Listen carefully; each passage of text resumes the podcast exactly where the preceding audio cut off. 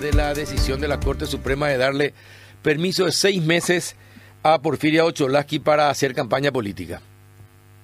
Y creo que es, creo que es una, una muestra más de que el Colegio de Abogados no se equivoca al decir que el trato que tiene Porfiria Ocholaski es un trato privilegiado. El, yo ayer estaba escuchando una entrevista que le dieron a ella y, y después me, me, permitieron a mí dar una opinión otra vez sobre su entrevista y exactamente ella decía esto, ¿verdad? Cuando yo, cuando nosotros leímos el, el, el permiso que le dieron, la resolución que se publicó, hablaba de una solicitud del mes de julio y su aceptación en este mes de julio por razones y motivos particulares. Eso es lo que decía. ¿verdad? Mm. Y después públicamente ella dijo, no, realmente esto es, necesito seis meses porque quiero dedicarme a mi campaña. Qué, la, la, qué, fácil, ¿verdad? La actividad no puede, y claro, la actividad no le permite, Carlos, esa es la realidad. El, el, el, Código de Organización Judicial, que es, digamos, la ley orgánica del Poder Judicial, expresamente prohíbe esto a los funcionarios. La ley de la función pública tiene una sistémica similar, prohíbe las actividades, las actividades, la participación en actividades políticas. El Código de Ética de los magistrados y funcionarios judiciales tiene disposiciones similares. Y el funcionario público, el funcionario, por su, por su terminación ario, es recipiendario, destinatario, recepcionario de una función que le da la ley. Entonces no hace lo que quiere, hace lo que le atribuye o la competencia atribuida por ley. Y al ser funcionario público, es funcionario para vos y para mí, es para el público, no es para ella. Exacto. Entonces su tiempo es público, no es para ella. Y acá está pidiendo público, públicamente un tiempo para dedicarse a su campaña política que la ley le prohíbe.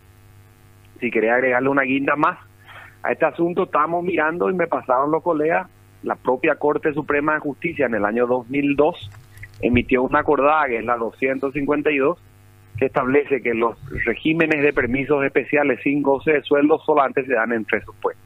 Uno, cuando te vas a otra institución a trabajar.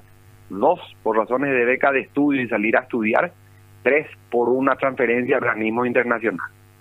No para dar campañas políticas. Entonces hay una violación de la acordada, una violación del código, una violación de la ley pública y un claro privilegio, entendido privilegio como no regimiento de obligaciones para una mujer, mientras para el resto sí, y ventajas excepcionales que ella tiene y el resto no.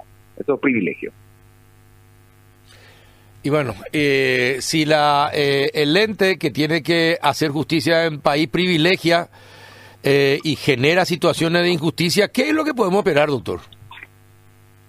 Honestamente no sé, ¿verdad? El, el colegio trata de ser disonante con esto, pero a nosotros inclusive nos llevan a tirar la oreja desde la corte en este sentido diciendo parecería que están manchando la imagen de la corte porque se decía que a la a la, a la propia Porfiria Cholaki no se la había sumariado pese ya que en abril y en mayo dos veces por escrito y en boche en las reuniones con la corte el colegio había pedido que se sumaríe sus actividades políticas.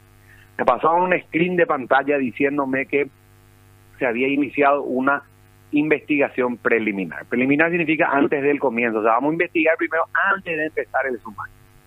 ¿Qué es preliminar en la situación de esta mujer sabiendo que es ella la que está bailando hasta ahora, la que está haciendo las hurras, la que hace los discursos, la que firma los acuerdos, la que se viste de rojo, la que tiene afiches, la que tiene confesiones radiales, confesiones televisivas, no solamente eso, ya está formalmente establecida en la nómina que publicó el Tribunal de Justicia Electoral, que es instrumento público. O sea, que más preliminar lo que necesita es investigar las cosas.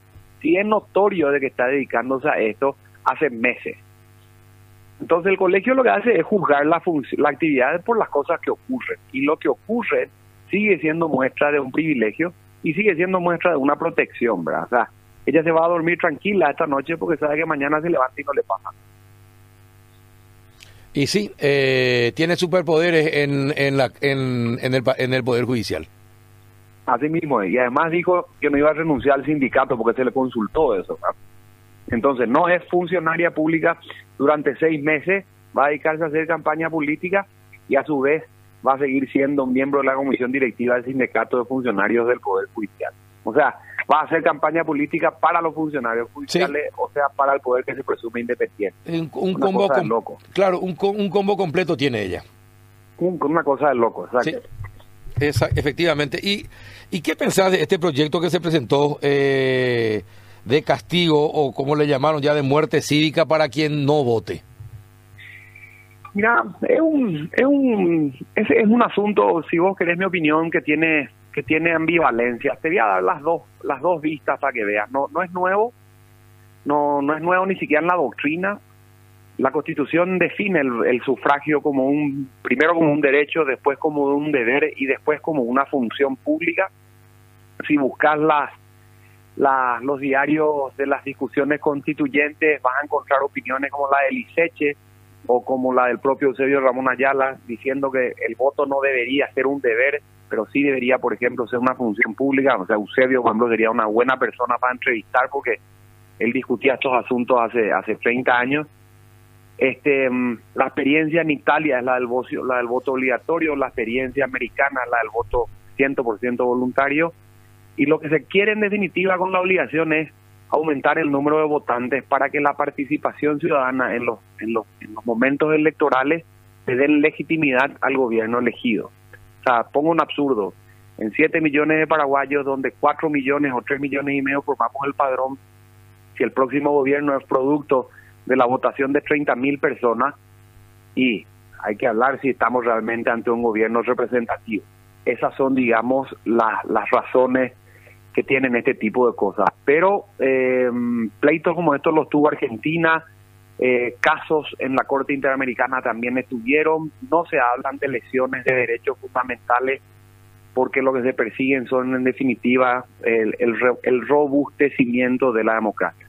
Eso en abstracto, Carlos. En, en concreto, que te impidan eh, sacar el pasaporte, que te impidan eh, sacar el... Pagar tus impuestos pagar tu impuesto, que te impidan sacar tu registro.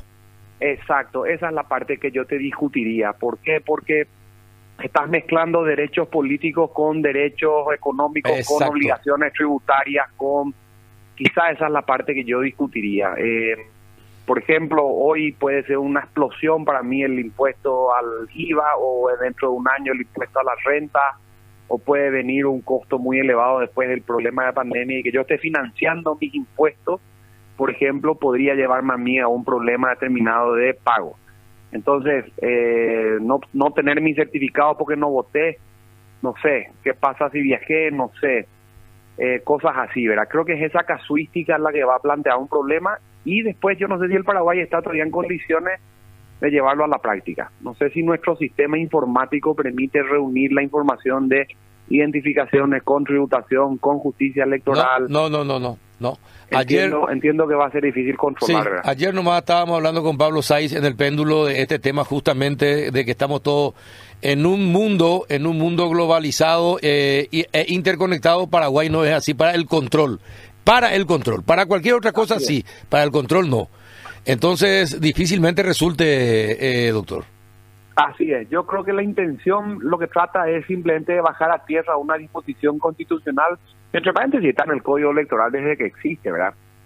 Que tiene las mismas disposiciones constitucionales, pero en definitiva lo que te estoy diciendo es la muerte civil cuesta 50 mil años, o sea, con 50 mil años resucitar. Esa es la, ese es el costo del, del, de quien no votó, es el medio jornal vigente actual Mm, y, bueno, si no votás, pagar la multa corriendo. Hay que ver en dónde. Espero que Paraguay haga en su afán un sistema muy descentralizado de puntos de cobro, por decirte una tontería, en todos los aquí pagos, en todas las financieras, en todos los bancos, en todos los cajeros, en todas las cooperativas, para que no sea un lugar que, que, que nos embotelle a lo que por alguna razón no pudimos pagar. Y hablamos, creo que históricamente, de una participación paraguaya que está entre el 40 y el 50 o sea, el 50 o 60% restante según las elecciones, debería estar formando fila para pagar multa. Sería una locura, ¿verdad? Definitivamente, doctor, un placer charlar contigo siempre, un fuerte abrazo. A vos, Carlos, el abrazo de siempre. Hasta luego, el doctor Manuel Riera, presidente del